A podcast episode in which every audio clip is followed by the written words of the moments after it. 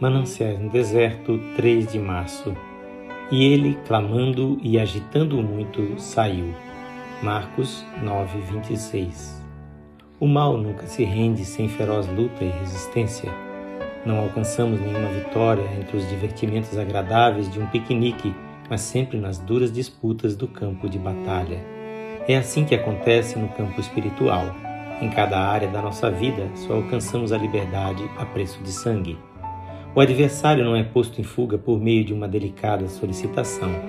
Ele está presente em todo o caminho, e cada passo avante será marcado com sofrimento. Não podemos esquecer-nos disso, ou iremos acrescentar aos outros fardos da vida a amargura causada por uma interpretação errônea. Não nascemos de novo em berçários macios e protegidos, mas em campo aberto, onde precisamos tirar forças do próprio furor da tempestade. Por muita tribulação, nos importa entrar no reino de Deus, conforme Atos 14, 22.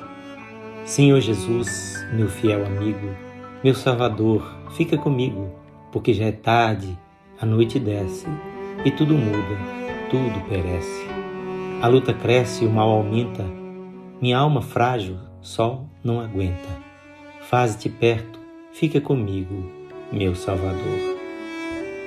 Eis que estou convosco todos os dias. Mateus 28, 20. Esta leitura do clássico de meditações Mananciais no Deserto é gravada por seu amigo Pastor Edson Grando. Que o Senhor Jesus seja abundante ao abençoar a sua vida e a sua família.